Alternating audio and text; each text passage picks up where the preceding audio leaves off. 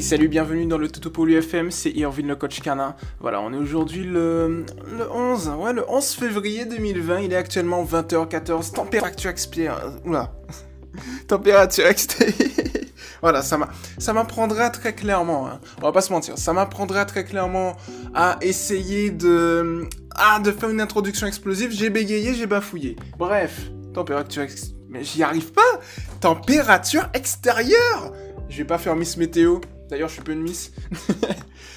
Température extérieure, 6 degrés. Le ciel est dégagé. Ouais, ouais, ouais, on voit les étoiles et tout, on va voir la lune et tout, enfin j'espère. Voili, voili, voilou. Bien, alors aujourd'hui, derrière toutes mes petites conneries, hein, Monsieur Defieux a une nouvelle publication où il faut qu'il réponde. Cette publication, eh bien, elle est pour Marie. Donc, salut à toi, Marie. Merci de nous faire confiance. Merci d'être dans le mouvement. Tout ça, tout ça. Alors, je vais lire ta publication. C'est parti. Question scientifique ou existentielle du soir. Mhm. Pourquoi mon chien, donc Elias, celui qui est tombé dans les mille centrales électriques euh, en même temps, bouge sans arrêt par exemple, il est sur le canapé avec moi 4 minutes, après il descend sur le carrelage se coucher, je me dis que là c'est parce qu'il a chaud. 5 minutes après, il remonte sur un autre fauteuil, puis à nouveau par terre. Il revient me trouver, il fait un câlin, il, il se met contre moi, euh, il est contre moi, la tête dans mon cou. Puis il rechange de place 5 minutes après en se mettant à une autre place. Il fait ça souvent, souvent. Pourquoi le chien fait ça? Alors, ici tout de suite, à la lecture de ton... Moi, je dirais de, ton... Pas de ton podcast, de ta publication, je cherchais, je cherchais le mot. Me vient un mot intéressant qui est le mot rituel. C'est-à-dire que parfois les chiens vont faire des rituels. Ils peuvent faire également des tocs. Donc les tocs, c'est quoi? C'est tout simplement des troubles obsessionnels compulsifs.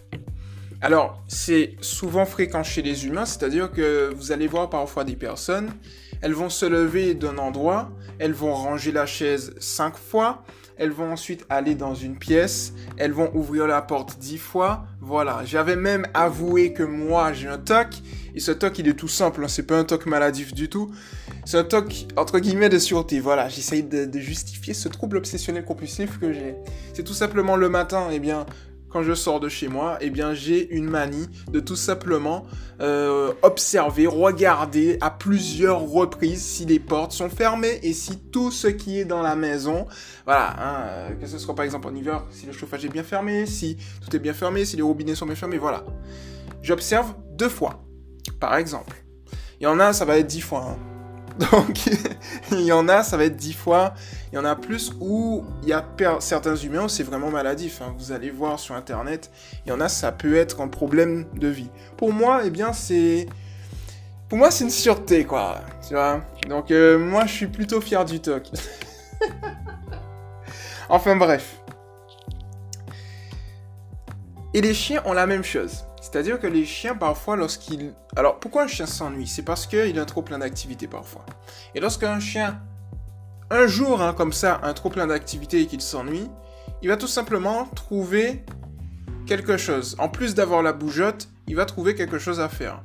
Et ce quelque chose à faire, du coup, peut devenir à ce moment-là, effectivement, un trouble obsessionnel compulsif ou bien des petits rituels. Au final, en fait, en vérité, si c'est quelque chose qui est modéré, par exemple, comme moi ou comme les humains, où vous arrivez à gérer.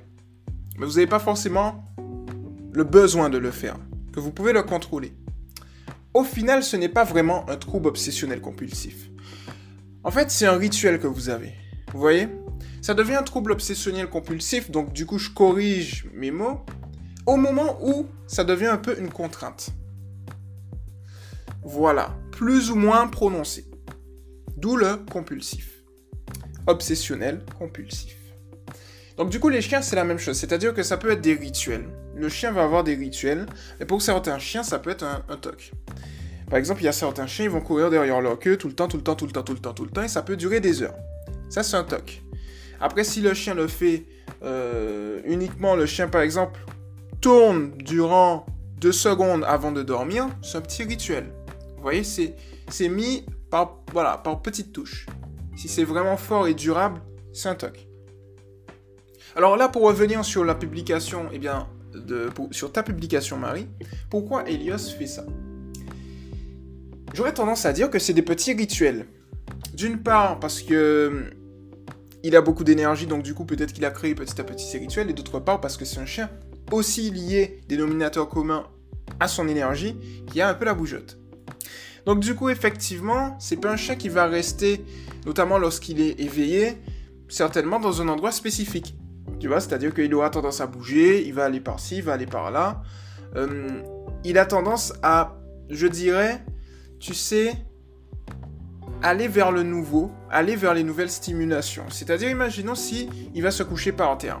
Eh bien, il y a une nouvelle stimulation qui arrive, le fait que c'est frais à terre, etc. Mais on le sait tous. C'est comme quand on est dans notre lit. En période d'été, on cherche l'endroit le plus frais. Lorsque l'endroit le plus frais du lit devient chaud, on passe de l'autre côté. Cette technique, tout le monde la connaît. si bien évidemment vous avez la possibilité de le faire, parce que c'est pas tout le temps ça. C'est pas tout le temps évident de le faire. Mais on connaît cette technique. On connaît également la technique du coussin. Nous, humains, on prend le coussin, c'est frais derrière, toujours en été, période de canicule. On prend le coussin, c'est frais, on se couche 5 minutes, c'est chaud, on retourne le coussin, c'est frais. Et on refait la même chose tout le temps.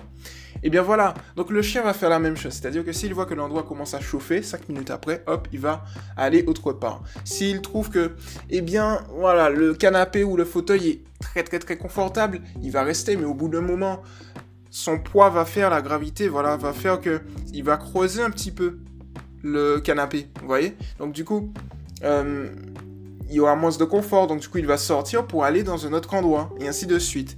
Il cherche le confort, je pense, c'est la sérénité, le confort, pas la sénérité, mais plus, pas la sérénité.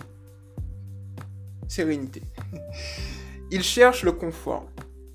Voilà ce qu'il cherche. Et c'est très important de, ouais, de prendre ça en considération. Et je pense que ça pourrait, alors pour le coup, hein, comme, comme on est dans une approche éducative positive scientifique, surtout scientifique qui est importante, euh, c'est une hypothèse. Ça peut être autre chose. Mais je pense que c'est la bougeotte liée à la quête du confort qui fait que voilà, ton petit loulou, il va tout simplement chercher, euh, il va bouger à chaque fois. Et lorsqu'il te fait un petit câlin contre toi, ensuite voilà, il a eu sa petite dose de câlin un chien recherche deux choses dans sa vie, des récompenses et de l'attention, en sachant que l'attention est une récompense. Il a eu sa petite dose, hop, il part, et puis lorsqu'il voudra sa petite dose de nouveau, voilà, il fait son petit circuit. Et je pense au final que c'est un petit rituel. Voilà. Dès que c'est quelque chose qui est vraiment modéré, qui a pas de souci, on peut le laisser faire. Si on voit quand même qu'il y a des signes qui peuvent être trompeurs ou bien des signes au niveau physique, c'est-à-dire que le chien commence à bouger mais qu'il n'est pas véritablement à l'aise. Hein. Là, donc, je parle de notre domaine qui n'est pas dans le contexte de la publication du podcast et qui ne concerne pas euh, Elios. C'est par exemple si vous avez un chien qui effectivement va bouger, ça peut être possible. Il va bouger ou changer de position à chaque fois ou va peut-être chouiner. Il est possible que ce soit une gêne physique, c'est-à-dire qu'il y a un endroit sur lui où il n'arrive pas, euh, voilà, où il n'est pas très très très bien et donc du coup il va bouger pour essayer dans ce genre de situation tout simplement de trouver un, position confortable. Donc ça aussi, ça peut expliquer euh, les choses. Et donc, petit à petit, comme ça, en fait, vous allez voir que hum, vous pourrez évoluer. Euh, qu'est-ce que je raconte? Mon cerveau, il a enchaîné tout de suite sur autre chose, là. Non, mais en fait, le podcast, il est terminé. J'avais rien d'autre à dire. Mon cerveau, il a enchaîné sur une autre truc, là, machin. Oh là là, les cerveaux des coachs canins, c'est du n'importe quoi. N'importe quoi. Non mais c'est beau. Le pire c'est que, en fait, le pire dans tout ça, je sais pas c'est quoi. C'est pourquoi mon cerveau a bifurqué, je sais pas. Ou c'est magique quand même. Mon cerveau s'est dit, ah vas-y, je vais me faire un kiff, on va parler de notre sujet, vas-y, de toutes les manières, le podcast est fini. Bref, en tout cas, voilà. Euh, c'est ça que j'avais à dire au niveau de, de, de tout, tout, tout, tout, tout, tout, tout, tout pour lui. Non, tout, tout, tout, tout ça.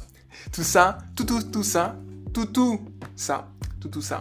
Ah, ça peut être bien, tout, tout ça. Bref, euh, c'est tout ce que j'avais à dire par rapport à ça. Du coup, Marie, à toutes celles et ceux qui nous écoutent, merci d'avoir regardé ce podcast.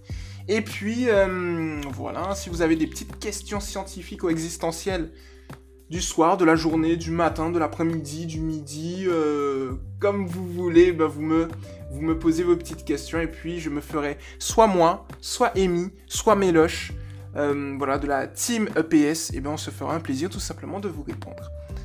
On est good. C'était Irvin le coach canin, et puis salut Marie, salut à, salut à tout le monde, ciao